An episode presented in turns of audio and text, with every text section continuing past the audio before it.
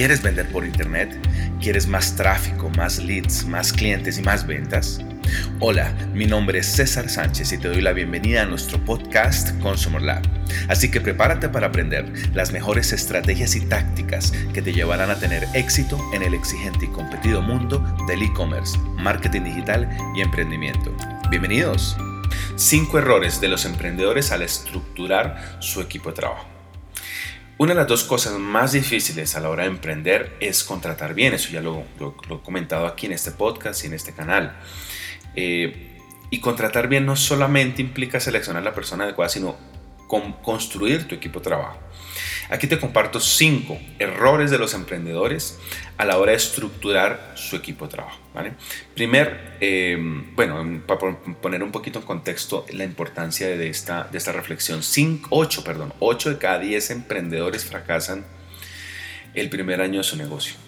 Eso es el 80%, eso es enorme. Eh, ser emprendedor es, es un ejercicio casi de supervivencia en los primeros años. La mala contratación puede costarle a un emprendimiento el 30% de tus ingresos anuales, según varios estudios, entre ellos Estatista. Es enorme, no los efectos negativos además van más allá de los ingresos. Tener que lidiar con las consecuencias de una mala decisión a la hora de contratar puede costarte no solamente las pérdidas en ingresos, sino tiempo y la confianza de tus clientes por alguna mala gestión, por alguna mala, un, mal desempeño dentro del cumplimiento de nuestra promesa de valor. Entonces, dentro de este, de este mundo del emprendimiento, el equipo de trabajo es fundamental. Y bueno, evitemos estos cinco errores que los hemos, los hemos eh, escrito basados en nuestra propia experiencia, pero también leyendo y eh, analizando experiencias de terceros. Primer error, eh, no tratar a cada miembro de tu equipo como un individuo ya tienes tu equipo de trabajo. Y cuando contratas a alguien, eh, te enfocas en, y esa es la parte relativamente fácil, es ver las habilidades de esos candidatos en papel, eh, su experiencia de trabajo, su perfil profesional, sus estudios y también cómo esperas que se adapten al rol que están, que, para el cual están aplicando. Pero tú como emprendedor necesitas mucho más que eso necesitas conocerlos como personas, sus dolores, sus preocupaciones, sus ambiciones. Descubre qué es lo que les encanta hacer. Quizá alguno de sus pasamientos, pasatiempos perdón, podría tener un verdadero impacto en tu negocio. Eh, eso lo hemos visto en varias, varias ocasiones, incluso cuando desarrollamos contenido hacemos partícipes de otras personas de la compañía que si bien no hacen parte del equipo de marketing, a través de sus intereses terminan siendo eh, participantes activos dentro del contenido que desarrollamos. Y no solamente en eso, sino a veces asesorando a algún cliente, etcétera, etcétera. ¿vale? Siguiente error que no puedes cometer eh, a la hora de estructurar tu equipo de trabajo es pensar solo en la parte financiera para motivar a tu equipo.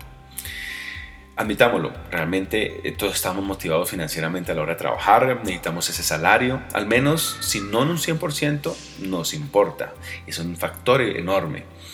Pero y eso no tiene nada malo, al final tenemos que pagar cuentas, deudas, eh, cuotas, arriendo, eh, etcétera. Darnos gusto incluso.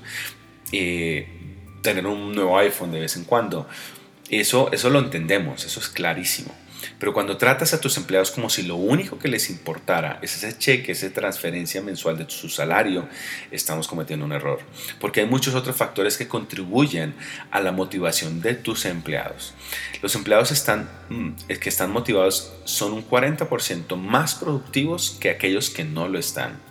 Y pueden multiplicar los ingresos de sus empleados hasta en 4.5 veces. Eso es enorme, ese análisis es, es bastante, bastante grande como para pasarlo desapercibido.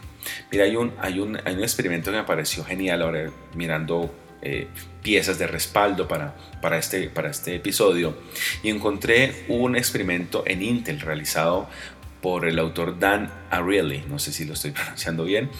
Dan, se escribe Dan Ariely. Mira, él descubrió que darle a los empleados un incentivo en efectivo fue la peor manera de motivarlos. Mira, hizo este, el experimento fue lo siguiente.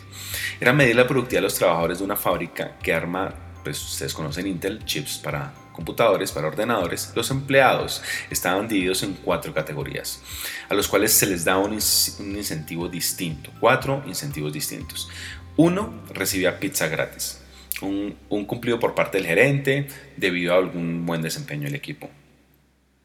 El segundo, un bono en efectivo, sin, sin digamos, sin, eh, sin, sin, sin, ninguna trascendencia más allá un bono efectivo. Otro, una carta de agradecimiento por parte del jefe directo.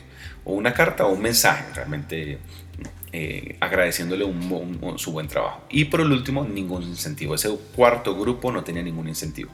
Repetimos los cuatro grupos. Uno recibe una pizza gratis, otro un bono en efectivo, otro una, un eh, mensaje por parte de su jefe directo o de la gerencia también podía ser. Y un cuarto grupo que no tenía ninguna clase de incentivos. Eh, cuando los resultados fueron medidos, el del 6.5% por debajo de sus compañeros fueron, fue el grupo que recibió un bono en efectivo. Es decir, si bien 6.5% no es mayor cosa, o para algunos pueden ser una mayor cosa, para mí es un montón, lo cierto es que no fue de lejos, no fue el grupo que respondieron mejor al incentivo, y fue un incentivo económico. El bono en efectivo terminó costando a la compañía dinero en productividad, además de la plata que, invirtió en el bono, y no motivó en absoluto a la gente. Sorprendentemente, el grupo con el mejor resultado fue el que recibía cumplido de su jefe o de la gerencia. Para muchas personas, sentirse bien con su trabajo es toda la motivación que necesita para trabajar más duro. Siguiente error a la hora de estructurar tu equipo no compartir tu visión a largo plazo. Y eso nos pasa a muchos emprendedores, porque creemos que, lo olvidamos, creemos que es obvio. Es crítico para todo equipo estar en la misma página eh, con respecto a la misión, a la visión de tu compañía, los valores, todo lo que quieres lograr. Una reciente encuesta de Gallup mostró que solamente alrededor del 40% de los empleados millennial se sienten conectados con la visión de su compañía. Lo mejor que puedes hacer como líder, como emprendedor, cabeza de un proyecto, es asegurar que tus empleados sepan cómo su trabajo contribuye al éxito y a la misión de la compañía. Tu misión es el por qué hacemos las cosas, es la razón por la cual comenzaste este negocio, por la cual te despiertas todos los días y trabajas fuertemente. ¿Qué tipo de cambio esperas lograr? El 61% de los empleados no saben la misión de sus empleadores, no la conocen siquiera. Y eso es demasiado. No, puede, no puedes asumir que todos puedan leer tus deseos, leer tu mente y saber para dónde quieres llegar. Cuarto error, creo que vayamos al cuarto, eh, a la hora, error de a la hora de construir tu equipo de trabajo, alejarse de las conversaciones difíciles. Mira, hay una de las cosas más si se puede decir, más hartas de, de, emprender es tener que despedir a una persona, tener que darle un feedback negativo a un empleado, decirle, mira, estás haciéndolo mal, me está pasando, tenemos, estamos teniendo estos, estos problemas por, por errores que estás cometiendo en tu trabajo. Nadie quiere ser el malo del cuento, nadie quiere dar noticias malas. Mm, más del 60% de los managers no se sienten cómodos comunicándose con sus empleados en general, lo cual es extremadamente preocupante. Y al 37% no le agrada tener que comunicar una retroalimentación al empleado porque pues teme que no lo tome bien, su reacción sea negativa, etc. Incluso los mejores empleados necesitan retroalimentación sobre su rendimiento. Imagínate un, deportista que no se mida, que no tenga un, técnico que le indique cómo mejorar, qué es lo que le falta mejorar, qué es lo que está haciendo mal incluso. La clave es ser específico, no, no, no divagar en un mensaje largo, dándole vueltas. Mira, eh, te cito porque eh, de pronto acompañar un cumplido también. Mira, te veo que estás muy bien en estos informes, pero estamos fallando en tal elemento. Por favor, mira, ¿qué necesitas? ¿Necesitas más capacitación?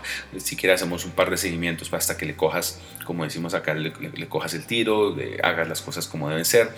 Sé específico, mm, sin dramas, al grano, concreto y también identificar qué necesita tu empleado para corregir ese, esa, falla que está, que está cometiendo. Por último, el error, eh, por lo menos en mi caso, el que más he cometido es no delegar lo suficiente, no saber delegar incluso en, en algunas ocasiones. Eso personalmente me resultó muy difícil de, aprender. Resulta que un solo, una sola persona no puede hacerlo todo. Si eres un emprendedor que tiene problemas para delegar tareas a tu equipo, eh, te aseguro que no estás solo, o sea, nos ha pasado a todos. Muchos emprendedores son tan protectores con su compañía que creen que son los únicos que pueden hacer ciertas tareas correctamente. Al no delegar, en realidad estás limitando el potencial de crecimiento de tu compañía. Seguramente al comienzo, cuando empiezas a delegar, pueden ocurrir cosas que afectan a tu compañía porque pues seguramente pues, las personas no están acostumbradas a hacer las cosas o no tienen la experiencia para hacerlo, pero tienes que darle un compás de espera, tienes que hacer un, acompañamiento y tienes que tomar medidas para reducir el riesgo a consecuencias costosas. Delegar tareas a tu equipo hace que liberes tiempo para enfocarte en lo que debes hacer y es pensar en las grandes ideas de tu compañía grandes proyectos, eh, todo lo que tú tienes planteado en tu visión. Si estás haciendo todo tú mismo, nunca tendrás el tiempo para, pensar en el futuro. Nunca. Podrías decir, hola César, te elegí para hacer los reportes de clientes semanales. Porque sé que de verdad te importan todos nuestros clientes y quieres eh, el mejor producto para ellos. Entonces sé que puedo confiarte en esto. Sé que puedes hacer esto este, este, este, reporte, este análisis por lo menos. Entonces tú puedes, eh, eh, no termina siendo una delegación, sino termina siendo una invitación para que esos empleados se conecten de otra manera con tu compañía y puedas mm, confiar en, que, en, ciertas tareas que generalmente no venías haciendo. Cinco errores de los emprendedores al estructurar su equipo de trabajo. Resumiendo, eh, no, tratas, no tratar a cada miembro de tu equipo como un individuo, pensar solo en la parte financiera a la hora de motivarlos, eh, no compartir tu visión a largo plazo, alejarse de las conversaciones difíciles con ellos y por último no delegar lo suficiente. Gracias por escuchar nuestro podcast. No olvides suscribirte para recibir el mejor contenido semanal que te ayudará a aumentar tus ventas por Internet. Visítanos en cesarsanchez.com.com, en el sitio de nuestra agencia digital living36.com o en nuestras redes sociales. Nos vemos en la próxima.